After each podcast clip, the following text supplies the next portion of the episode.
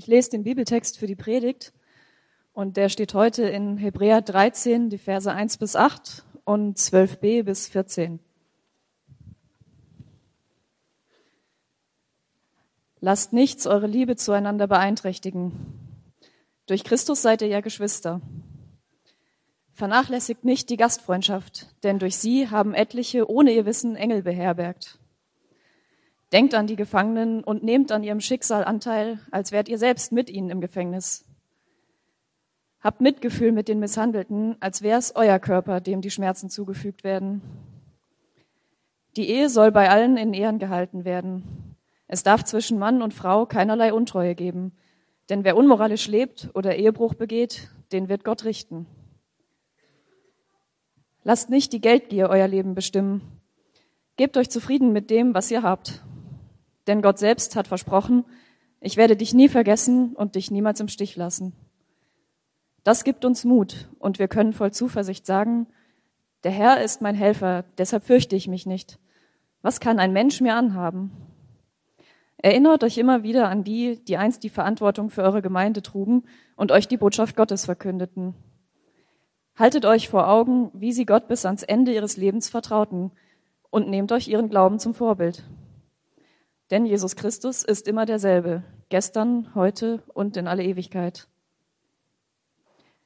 Weil Jesus gekommen war, um das Volk durch sein eigenes Blut zu heiligen, musste auch er außerhalb der Stadtmauern sterben. Lasst uns daher zu Jesus vor das Lager hinausgehen und die Schmach auf uns nehmen, die auch er getragen hat.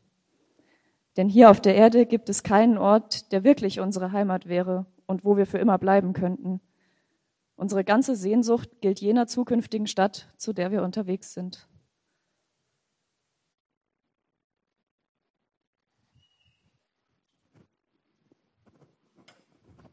Guten Morgen miteinander. Äh, ich habe das Gefühl so ein bisschen, dass es mir so ein bisschen geht wie dem Bolt, Bolt, Bolt, der 100 Meter Sprinter. Wisst ihr, wen ich meine? Ja, der hat wieder alle Medaillen gewonnen. Und so ein bisschen geht's mir auch so. Es ist zwar kein Fehlstart so in den Herbst hinein. Hamburg-Projekt hat auch noch keinen Fehlstart hingelegt, aber wir wären noch besser auf den letzten 100 Metern, auf den nächsten 100 Metern. Es ist so, jetzt in der Vorbereitung habe ich gemerkt, meine Güte, alle Kraft, kein Blitzstart, aber man muss sich raus aus den Hürden und dann loslaufen. Und so ein bisschen ist es äh, auch mit unserer Predigtserie. Äh, letzte Woche haben wir angefangen, äh, ein bisschen langsamer. Diese Woche geht's weiter und äh, in den nächsten äh, Wochen werden wir so langsam äh, mit den Predigten, mit den Gottesdiensten, mit dem, was sonst noch alles läuft, so ein bisschen mehr Fahrt aufnehmen. Hat einfach damit zu tun, dass wir gerade aus der Sommerpause kommen. Nichtsdestotrotz haben wir angefangen mit einer neuen Serie, diese, diese, in diesem Herbst. Und wisst ihr noch, wie die Serie heißt, die Predigtserie, worum es die ganzen nächsten Wochen auch äh, gehen wird? Die heißt, muss ich mal gucken, Leben für andere, Barmherzigkeit im Alltag, Leben für andere. Ähm, und letzte Woche hat Matthias angefangen, darüber zu predigen und hat darüber gesprochen, was es heißt, Christ zu sein, Christ zu sein für andere. Ja, dass wir zum Beispiel Lasten tragen für andere. Dass wir das können und dass wir das sollten. Und dann tatsächlich ähm, haben wir auch dafür gebetet, dass das passiert. Und am Dienstag also zwei Tage später hat mich dann einer von euch angerufen, gleich, und hat gesagt, wisst ihr was?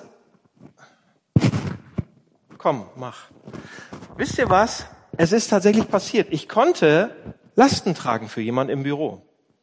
Wir haben, da, wir haben das gehört, wir haben dafür gebetet und tatsächlich ist es gleich passiert. Und wahrscheinlich ist das nicht der Einzige, dem das passiert ist. Also das ist toll, dass Sachen passieren.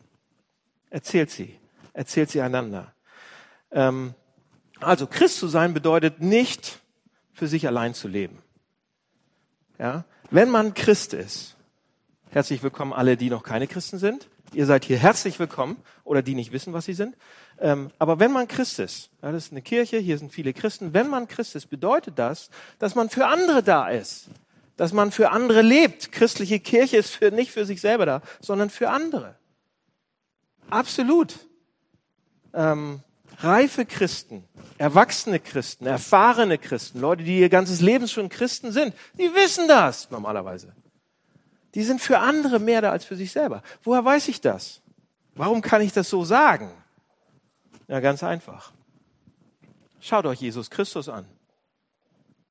Jesus war für andere da, die ganze Zeit. Seine Ehre, sein Körper, seine Zukunft.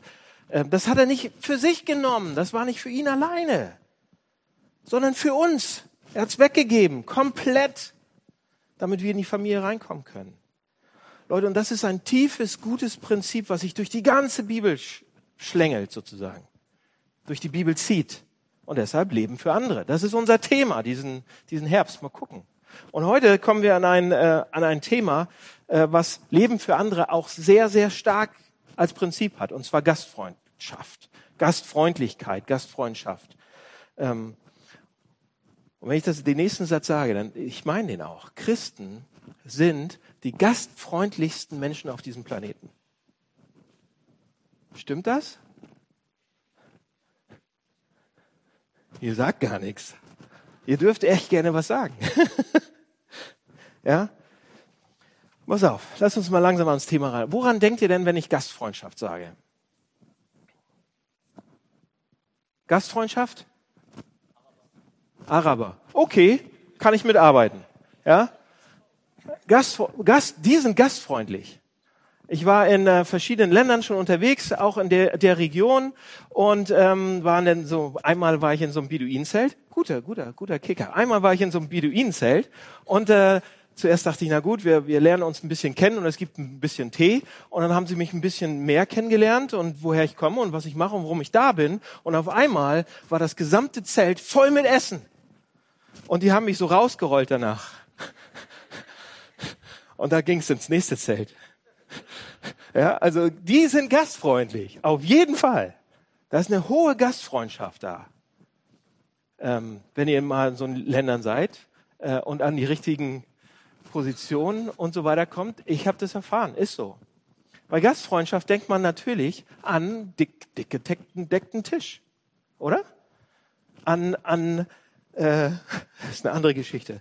Meine Tante oder die, die Tante meines, äh, meines Vaters, die ist gastfreundschaftlich, gastfreundlich.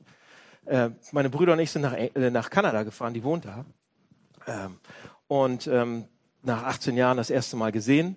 Und Tante Ella, und äh, hat uns ein, ein Thanksgiving-Essen gemacht im Sommer. Wir haben sie im Sommer besucht und die hat ein Thanksgiving-Essen gemacht. Und da gab es alles, was man, was, was der deutsche Tisch so hergab in Kanada. Der Tisch hat sich gebogen. Sie wollte alles mal wieder zum Besten äh, geben. Sie ist da damals ausgewandert und war dann und ähm, und da gab's Truthahn und wir waren voll gegessen bis zum Anschlag. Und was sagt sie dann? Oh nein, Jungs, Jungs, Jungs, ich habe das das Stuffing vergessen, die Füllung vergessen. Die müsst ihr jetzt auch noch essen. Dann mussten wir die auch noch essen. Und dann gab's Apfelkuchen. Und dann gab's Eis. Und dann gab's nochmal Kaffee und Kuchen. Also oft genug haben wir dieses Bild im Kopf. Ja? Wir denken an gedeckte Tische und Gastfreundschaft ist, verbinden wir damit. Aber die Bibel meint an, an, äh, mit Gastfreundschaft an vielen Stellen bedeutend mehr. Sie geht viel, viel tiefer. Ja? Sie geht sogar so weit, dass sie sagt, Gastfreundschaft ist extrem wichtig. Gastfreundschaft ist sogar ein Zeichen von geistlicher Reife, von spiritueller Reife. So weit geht sie. Aber lasst uns mal äh, der Reihe nachgehen. Ich habe drei Sachen für uns heute. Was ist Gastfreundschaft? Das Versprechen für Gastfreundschaft oder der, der, die Zusage, wenn man gastfreundlich ist, was dann passiert. Und das dritte, können wir das überhaupt schaffen? Können wir tatsächlich Menschen werden, die die gastfreundlichsten auf diesem Planeten sind. Also, erstens, was ist Gastfreundschaft? Äh, Im Text steht, der geht los, und ich werde nicht den ganzen Text schaffen heute, überhaupt nicht, aber ähm, in Vers 2 geht's los, da steht, vernachlässigt nicht die Gastfreundschaft, denn durch sie haben etliche, ohne ihr Wissen, Engel beherbergt.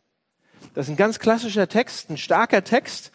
Und ähm, aber er fängt ja an mit verlasse nicht die Gastfreundschaft. Aber was da eigentlich steht, das griechische Wort ist nicht unbedingt Gastfreundschaft. Wir übersetzen das. Aber eigentlich steht da Philoxenia auf Griechisch. Und Philo, habe ich schon mal erklärt oder erzählt, das heißt Liebe. Oder da kommt das, das Wort Liebe her, das deutsche Wort Liebe.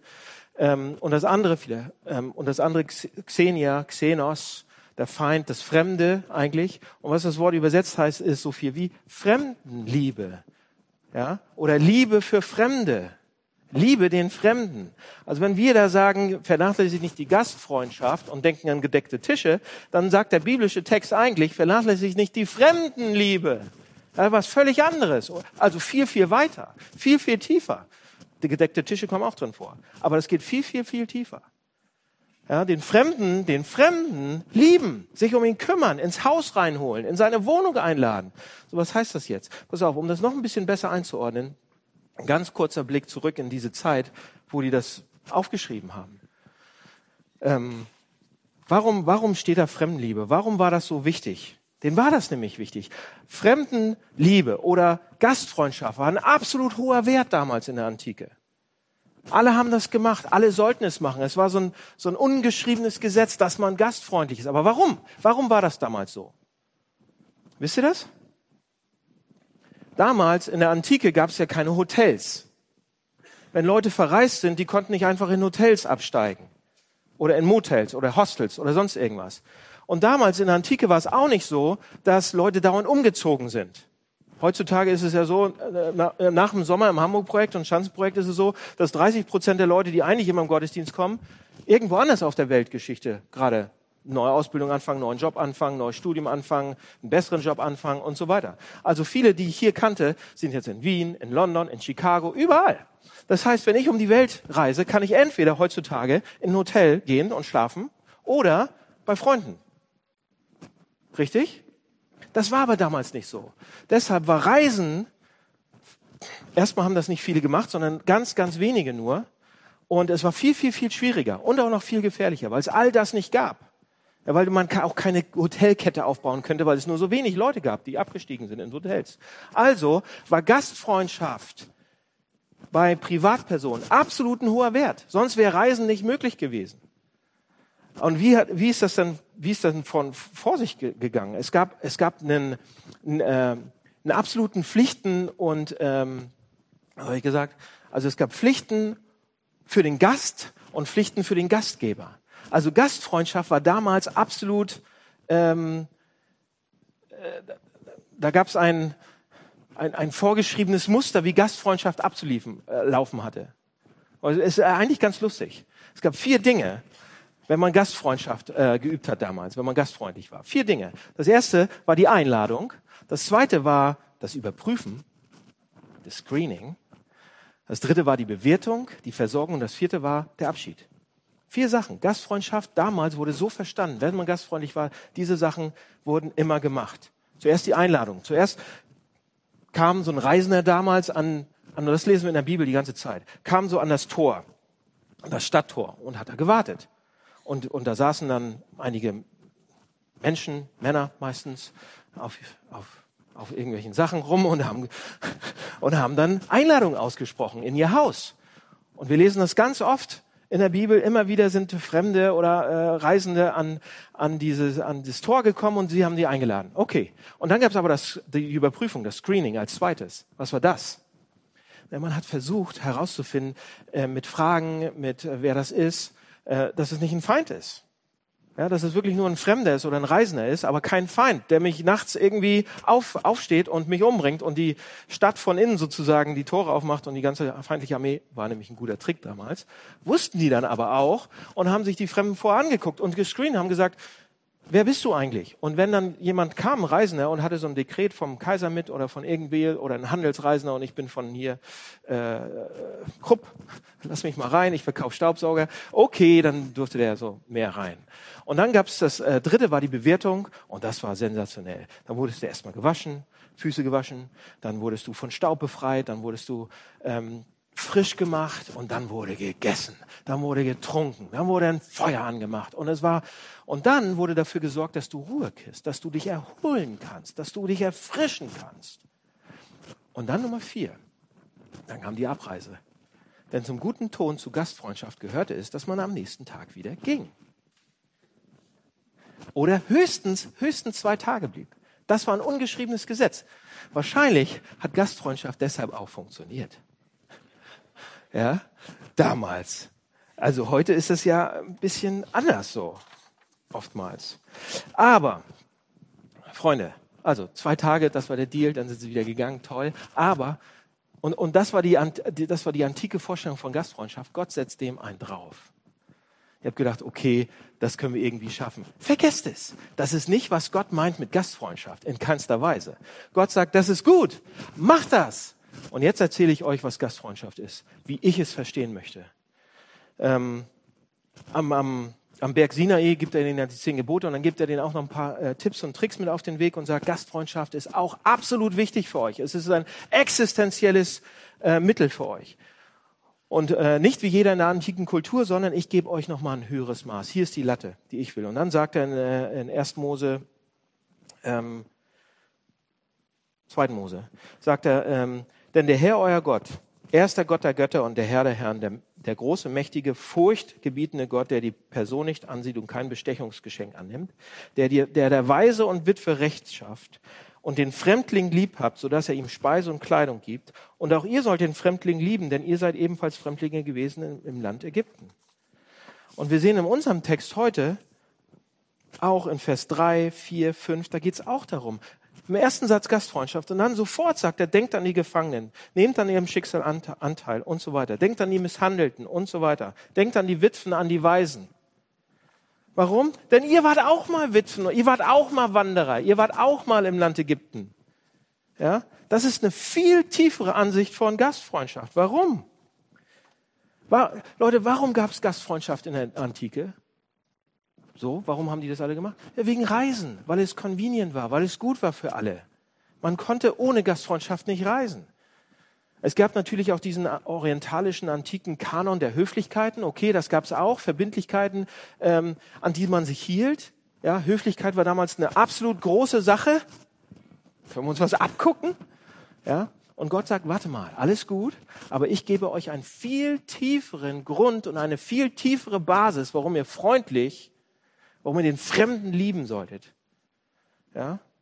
Weil ihr Fremde wart in Ägypten und umhergewandert seid in der Wüste und so weiter. Ihr wart müde Wanderer, sagt er.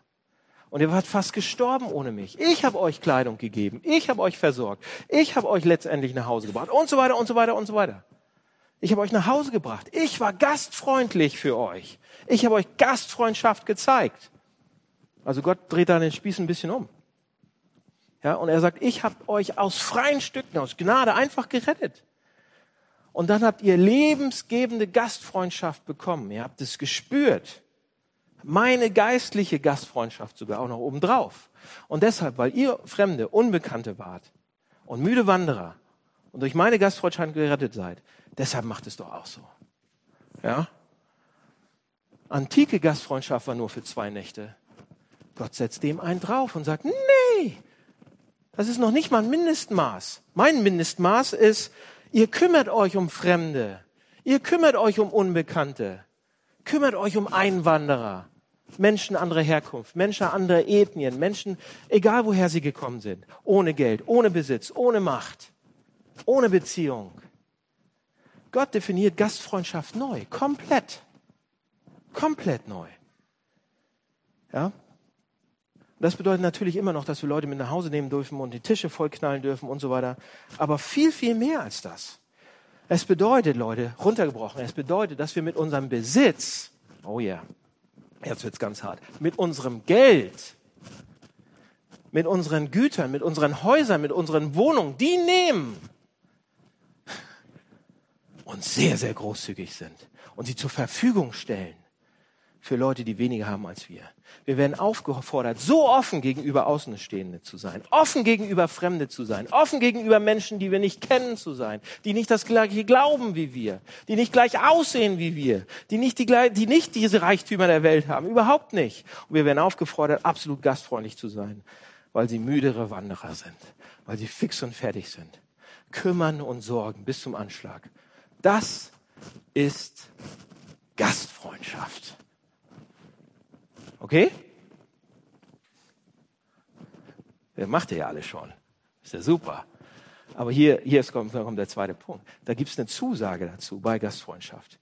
Seht ihr? Da steht, vergesst nicht die Gastfreundschaft, vergesst nicht den Fremden zu lieben, so haben etliche ohne ihr Wissen Engel beherbergt. Das ist gut, oder? Das ist eine tolle Zusage. Und William Lane, der hat einen Kommentar zu dieser Stelle geschrieben Ähm, der schreibt Folgendes. Christen haben die Erwartung. Jetzt kommt's. Das ist eigentlich eine tolle Sache. Erstmal habe ich euch erschlagen. Okay, ich gebe zu. Das ist ein ganz schön hoher Anspruch, den Gott mal wieder an uns hat. Aber passt mal auf, was er jetzt mit uns macht. William Lane sagt, Christen, Christen, und wenn ihr mal welche werden wollt, dann habt ihr die Erwartung, dass Gott eine wichtige Rolle im normalen Miteinander zwischen Gästen und Gastgebern spielen wird. Diese Erwartung verleiht Gastfreundschaft eine sakramentale Qualität. Okay, erstmal bis dahin. Der schreibt noch viel mehr. Was sagt er? Christliche Gastfreundschaft hat etwas Sakramentales, Sakrales. Wisst ihr, was ein Sakrament ist? Taufe, Abendmahl zum Beispiel. Taufe, Abendmahl. Sind, und, und bei der Taufe und Abendmahl nimmt man normale Sachen, die man dann dazu braucht. Wasser, Brot, Wein. Sind ja normale Sachen. Kann man überall, überall kaufen. Oder? Das Zeug haben wir auch gekauft oder selbst gebacken, glaube ich. Aber das sind normale Sachen. Nichts Besonderes. Und doch, wenn sie Gott gewidmet werden oder wenn Gott sie benutzt, dann werden aus normalen Sachen Werkzeuge für Gottes Kraft. Und mit Gastfreundschaft ist das ähnlich. Mit göttlicher Gastfreundschaft, mit, mit Gastfreundschaft, die Gott benutzen darf, ist das ähnlich mit christlicher Gastfreundschaft. Wisst ihr, was das bedeutet? Wenn ihr jemand zum Essen oder jemand kommt zu Besuch und ihr hört zu und ihr zusammen esst, dann kann Gott da wirken, dann wird Gott da wirken. Wenn wir Gespräche am Tisch anfangen. John Piper sagt das, ähm, ich habe euch das Zitat abdrucken lassen, ganz vorne, und wer sich wundert, warum das so ein komisches Deutsch ist, der Mann kann gut sprechen, gar keine Frage, aber das ist eine Übersetzung. Und deshalb hört sich das ein bisschen holperig an. Aber äh, was er sagt ist, wenn wir Gastfreundschaft üben, werden wir zu Kanälen von Gottes Gastfreundschaft, anstatt uns selbst um uns selbst zu drehen. Ja? Die Freude, Gottes Gastfreundschaft zu empfangen, verfällt und stirbt, wenn sie nicht in unserer eigenen Gastfreundschaft zu anderen ausgeübt wird oder aufblüht. Gastfreundschaft fragt, wie kann ich die meisten Menschen mit meinem Geld, meinem Besitz, meinem Zuhause, meiner Kirche oder Gemeinde ein intensives Leben von Gottes Gastfreundschaft ermöglichen? Wenn Gott Gastfreundschaft, unsere Gastfreundschaft nutzen darf, wenn wir es aus dem Grund machen, weil wir weil wir Gastfreundschaft bei Gott bekommen, dann wird er wirken. Ohne ihr Wissen haben einige Engel beherbergt. Ja? Es, es, es kann eine Wirkung, es wird eine Wirkung geben. Und da gibt es viele, viele, viele Geschichten, in, in, in, selbst in diesem Raum. Leute in diesem Raum, ja, die sich an vielleicht die eine Nacht erinnern, wo sie Gast waren irgendwo. Und was einen Einfluss hatte auf ihr Leben und was sie ganz doll geändert hat, verändert hat. Ich hatte äh, vorgestern ein Gespräch mit jemandem auch zu dem Thema und er hat gesagt, ähm, meine Eltern waren, waren immer so gastfreundlich. Wir hatten jedes Jahr Weihnachten hatten wir Leute zu Besuch. Jedes Jahr. Mal waren es, damals waren ja noch äh, Flüchtlinge nicht so in, ähm, aber wir hatten damals auch schon welche und wir hatten Fremdlinge und wir hatten Leute aus anderen Ländern und wir hatten Obdachlose. Die hatten wir immer Weihnachten zu Besuch. Meine Eltern haben das gemacht. Hat mich beeinflusst ohne Ende. Ich fand's super. Und er ist fast genauso heute. Ja? Und ich weiß, ähm, bei uns zu Hause war es auch oft Weihnachten so. Ich kann mich an einen Weihnachten erinnern. Das hat mich sehr, sehr beeinflusst. An einen Weihnachten, da hatten wir Besuch aus Sambia. Und wir waren kleine Jungs. Wir waren ja vier, fünf Jungs zu Hause. Und, ähm, und da kam, und wir hatten zu Hause Gäste, weil die Gemeinde so eine große Gruppe, Reisegruppe aus Sambia da hatte und wir haben zwei zu Hause beherbergt. Wir mussten unsere Kinderzimmer räumen und, ähm, und die durften in unseren Kinderzimmern schlafen und die waren schwarz. Fanden wir cool. Und dann waren wir Silvester, Weihnachten waren die bei uns und Silvester. Und ich vergesse das niemals, Leute. Und Silvester haben wir dann, durften wir mit und durften wir den Silvesternacht zusammen verbringen mit denen und wir haben Gottesdienst gefeiert mit denen. Leute, die konnten singen. Wie Engel. Die konnten beten. In einer anderen Sprache. War ja krass für uns damals, so klein und alles. Werde ich nie vergessen. Die haben mit uns getanzt. Die haben mit uns gegessen. Die haben Freude mitgebracht. Und wir hatten die bei uns zu Hause. Werde ich niemals vergessen. Das ist, was die beiden Leute hier sagen wollen. Es hat mich beeinflusst. Ich möchte jetzt ganz viele Gäste bei mir zu Hause haben. So. Ja? Wisst ihr, was das bedeutet? Das Gastfreundschaft, wenn Gott sie benutzt. Es bedeutet, wir werden Engel aufnehmen. Wir haben Engel aufgenommen. Es war ein Engel, wir wussten es nicht. Man weiß es nie. Gott wirkt durch Gastfreundschaft. Okay, pass auf, wie können wir das jetzt praktisch machen? Was könnt ihr tun? Was können wir tun? Praktisch. Das waren ja jetzt eine ganze Reihe von, von Prinzipien, von Sachen. Was können wir praktisch machen? Und damit wir uns nicht überfordern, fangen wir mal langsam an. Okay? Ich habe euch ein paar Punkte mitgebracht. Aber die sind gut. Pass auf, was können wir praktisch machen? Erstens, hier sind ein paar Vorschläge, damit wir mal reinkommen da. Ladet eure Nachbarn ein. Aus dem ganzen Haus? Ja, aus dem ganzen Haus. Ladet eure Nachbarn ein. Viele werden nicht kommen. Viele werden denken, ach du meine Güte, jetzt ist ja auch so ein Thermomix-Verkäufer und ich muss dazu so eine Party oder sowas. Nein, nein, nein. Aber einige werden kommen. Einige werden kommen. Ja? Ich habe äh, zwei Ideen, die ich gerade versuche umzusetzen. Oder eine mache ich mit meiner Frau schon. Wir haben äh, das sogenannte Julefrokost. Das ist eine dänische Tradition. Meine Frau ist aus Dänemark. Und ähm, zu, das heißt Weihnachtsessen. Und zu Weihnachten laden wir, kurz vor Weihnachten, laden wir viele von unseren Nachbarn ein. Nicht alle, passen auch nicht alle, aber viele, eine ganze Menge. Die Tische biegen sich mit dänischem Fisch und Aquavit, damit er schwimmen kann. Und das sind unglaublich tolle Abende, unglaublich tolle Nächte. Die Leute reden jetzt noch von den Sachen, die davor passiert sind. Und das ist toll. Oder man kann auch seine Nachbarn einladen, einmal im Monat vielleicht nur, zum Freitagsabend äh, Afterwork grillen. Ist nicht so schwer. Kann man mal machen. So, erstens, ladet eure Nachbarn ein. Zweitens, ladet doch auch mal Kollegen, Nachbarn, Freunde also ladet eure Nachbarn zu eurem, in euer Zuhause ein. Zweitens, ladet Kollegen, Nachbarn, Freunde in euer geistliches Zuhause ein, in euer spirituelles Zuhause. Was ist das? Vielleicht das Hamburg-Projekt. Nicht nur der Gottesdienst, aber auch eine Sofagruppe, eine Kleingruppe, ein Hauskreis, wie auch was ja auch immer. Eure geistliche Familie unter der Woche. Ladet sie ein. Ja? Und jetzt merkt ihr schon, oh Mann, Gastfreundschaft wird ganz schön teuer. Gastfreundschaft kann teuer sein.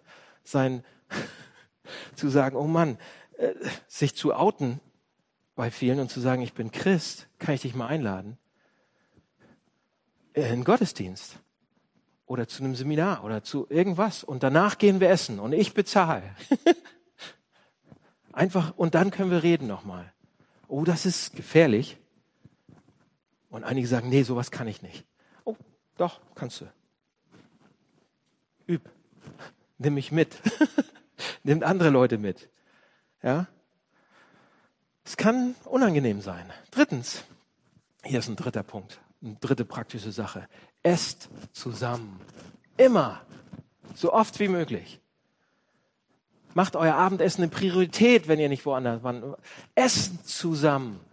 Ja, wir, wir Christen, wir Hamburger Christen, wir Westlichen, wir wollen immer, wenn wir um geistliche Dinge geht, dann wollen wir ein Seminar oder ein Gottesdienst. Dann wollen wir fünf Punkte, das und das will ich machen, oder ich will einen Vortrag, einen Workshop, irgendwas. Leute, beim, am Essenstisch passieren die besten Sachen, nicht im Seminar. Ist was Neues? Nein, am Essentisch passieren die besten Sachen, die besten Gespräche. Ein Freund hat mich mal äh, herausgefordert, hat gesagt, schreib doch mal ein Buch über die Theologie des Tisches. Ich gesagt, so weit bin ich noch nicht, kommt irgendwann. Aber da passiert es, am, wenn man zusammen isst. Beispiel Klaus. Klaus macht das Abendbrot oder hat es früher gemacht. Und da ging es nur darum, Freunde zusammenzubringen und Abend zu, Abendbrot zu essen zusammen. Und jedes Mal gab es die besten Gespräche die du sonst niemals hast. In keinem Seminar. Ist gut, mach's weiter. Ja? Und wenn ihr wissen wollt, wie das geht, fragt ihn. Esst zusammen. Ja? Oder noch eine Sache, eine Sache noch. Fangt eine Sofagruppe an. Fangt doch selber eine an. In eurer kleinen Wohnung. In meiner kleinen Wohnung. Kriege ich ja Schnappatmung. Nein. Wir haben alle kleine Wohnungen. Fangt eine an. Fangt eine Sofagruppe an. Fragt Dominik, was es bedeutet, eine Sofagruppe zu starten. Fragt ihn, was es bedeutet, eine geistliche Familie anzufangen, gastfreundlich zu sein und Leute einzuladen, zu sehen, wie die sich verändern über Jahre, über Monate, wie sie sich geistlich verändern, wie sie weiterkommen. Seid gastfreundschaftlich und okay. Und dann gibt's noch ein paar andere Sachen. Ich bremse jetzt mich mal aus. Ähm, okay. Wie machen wir das jetzt? Wie wollen wir es machen? Wo kriegen wir die Kraft her? Ja, und einige von euch sagen jetzt, ah, ich bin so introvertiert, ich kann das nicht. Dann sage ich euch, oh, wisst ihr was, ich bin extrovertiert, ich kann es auch nicht richtig. Hä? Ja, seht ihr, ich bin so laut.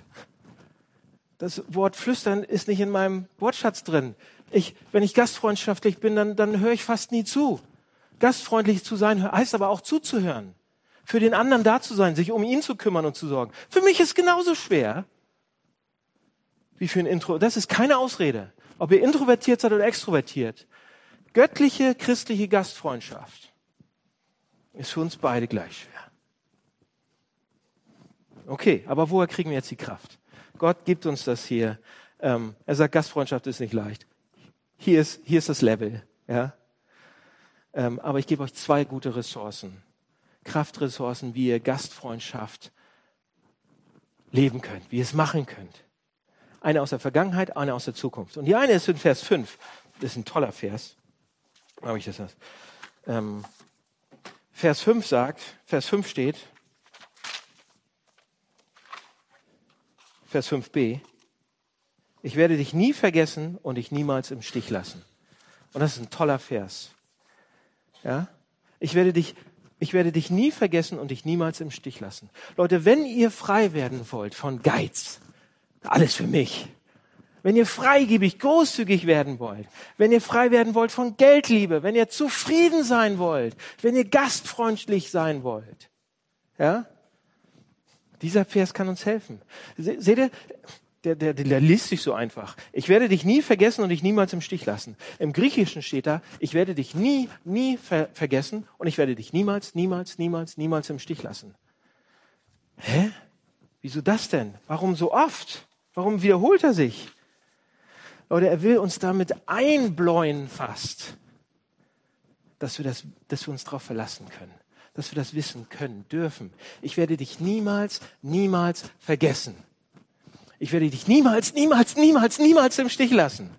Ja, fünfmal hintereinander in einem Vers. Ich werde dich niemals, niemals, niemals, niemals, niemals vergessen oder im Stich lassen. Niemals ablehnen, niemals verlassen. Ich bin immer, immer da. Wie will er das machen? Wie? Vers 12. Weil Jesus gekommen ist, um das Volk durch sein eigenes Buch zu heiligen, musste er außerhalb der Stadtmauer sterben. Hä? Wie passt das denn zusammen? Außerhalb der Stadtmauer? Wisst ihr, was Jesus gekriegt hat? Jesus hat das Gegenteil von, von, von Gastfreundschaft bekommen. Jesus ist rausgeschmissen worden aus der Stadt. Jesus war drin, hatte alles, hatte die, die, die dicksten Tische, hatte er wirklich alles, wurde rausgeschmissen und getötet, ermordet.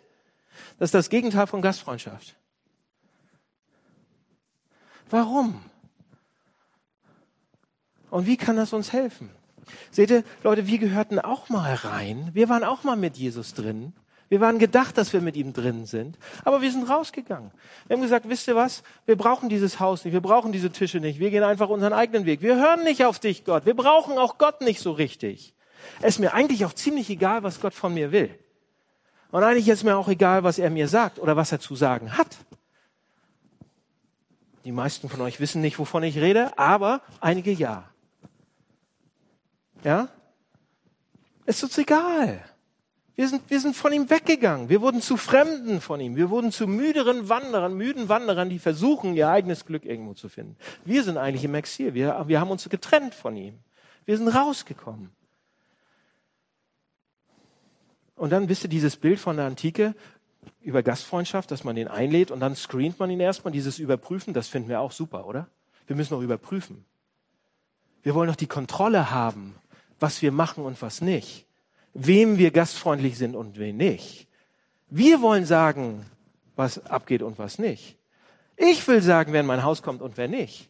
Ich will sagen auch, wie viel und wie viel nicht. Was Gott dazu sagen hat, ja, das ist vielleicht eine gute Richtschnur, aber nicht für mich. Ich will das kontrollieren. Und deshalb bin ich raus. Deshalb interessiert mich weit weg von Gott.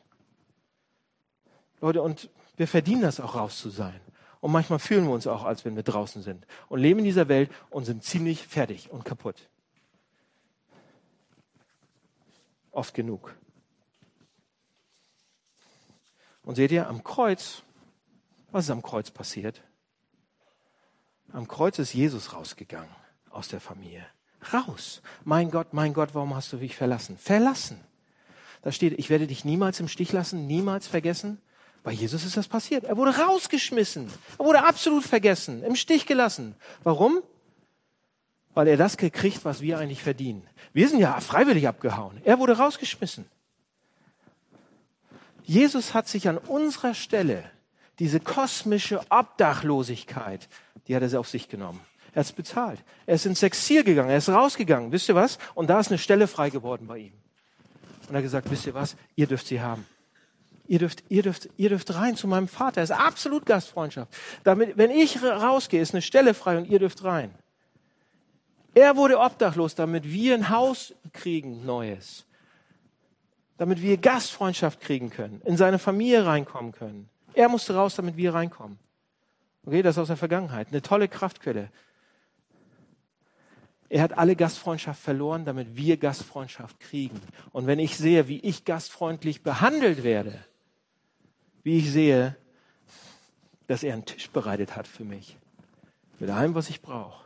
Vielleicht kann ich dann auch gastfreundlich sein. Und dann noch ein kleiner zum Ende. So, noch eine kleine Ressource. Eine kleine. Die Geschichte geht ja weiter. Jesus musste raus, damit wir reinkommen, zur Familie Gottes gehören. Punkt aus Ende. Wisst ihr? Amen. Und dann geht die Geschichte weiter und das ist eine kleine zweite Kraftreserve. Weil Jesus raus musste, weg musste. Raus aus dem Haus, raus aus der Gastfreundschaft, raus aus der Familie, obdachlos wurde, heimatlos wurde, familienlos wurde, wurde er dadurch auch zum ultimativsten Gastgeber überhaupt.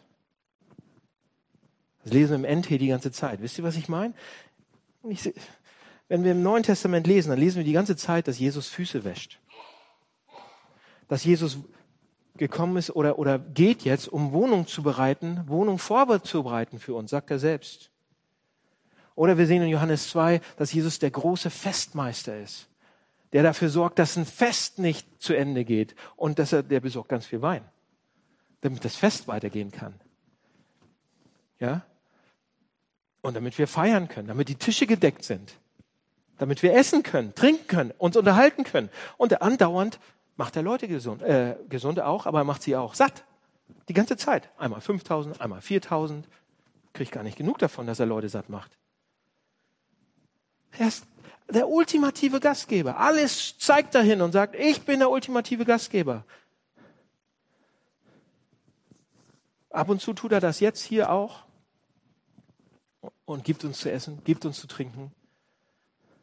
Manchmal nicht immer, warum auch immer. Aber er bereitet Wohnung für uns vor. Er sagt, und wenn ihr einmal bei mir seid, dann werden sich die Tische biegen. Ja, dann werden wir ein Festmahl haben. Ein freudiges, absolut geniales Festmahl. Und ein Freund von mir, der hat, der hat so eine Zukunftshoffnung, die so toll ist und so, und die mich immer ansteckt. Ja? Jesus Christus, der große Festmeister, der ultimative Gastgeber, erwartet uns bereits in seinem Reich und bereitet es vor. Und dieser Freund von mir, der sagt dann immer, ey, wenn ich an den Himmel denke oder wenn ich an, an, daran denke, mal mit Jesus zusammen zu sein, wie toll wird das? Und dann habe ich diese Coca-Cola-Fabrik da und diesen Limettenbaum am Strand und diese Eismaschine und ich werde da sitzen und er malt sich das so vor Augen mit einem Cuba Libre in der Hand, den besten, den es, den es je gibt. Und er genießt die Zweisamkeit mit Gott. Und wenn ich, wenn ich ihn so sehe, wie der darüber, das ist, ja nichts Besonderes, aber wenn ich ihn sehe, wie der darüber redet, mit glänzenden Augen, Cuba Libre ist nicht so wichtig, aber das andere alles. Beim ultimativen Gastgeber zu sein, dann steckt mich das an. Das finde ich toll. Und jetzt sagt der Text, Jesus ist der ultimative Gastgeber. Er lädt euch ein. Er ist raus, damit ihr reinkommen könnt. Stelle frei ist. Und der Text hört jetzt auf. Unser Text hört auf. Lasst uns deshalb zu Jesus auch vor das Lager hinausgehen. Ja, meistens höre ich ja vorher schon auf, aber hier der Text hört nicht auf. Lasst uns deshalb zu Jesus vor das Lager hinausgehen. Wisst ihr, was das bedeutet? Lasst uns auch Kosten für Gastfreundschaft tragen. Jetzt. Egal was es kostet. Auch sich als Christ zu outen und Freunde einzuladen oder Leute einzuladen, Nachbarn einzuladen, Leute zum Hamburg-Projekt einzuladen, Geld auszugeben, die Wohnung aufzumachen. All diese Sachen kosten was, aber verglichen mit dem, was es Jesus gekostet hat, ist es nichts. Behaltet das im Kopf wenn wir rausgehen. Er fordert uns auf, rauszugehen, für andere da zu sein, Gastfreundschaft zu üben bis zum Anschlag, Geld auszugeben und so weiter, alles. Dann ist das nichts, unseren Ruf aufs Spiel zu setzen. Dann ist das nichts im Vergleich, was es ihn gekostet hat. Nichts. Das ist ein Gedanke, der uns helfen kann, so gastfreundlich zu sein. Lasst uns gastfreundlich sein. Lasst uns gastfreundlich mit allen anderen sein, weil Jesus gastfreundlich mit uns war. Und dann ratet mal. Dadurch haben einige ohne ihr Wissen Engel beherbergt. Lasst mich beten.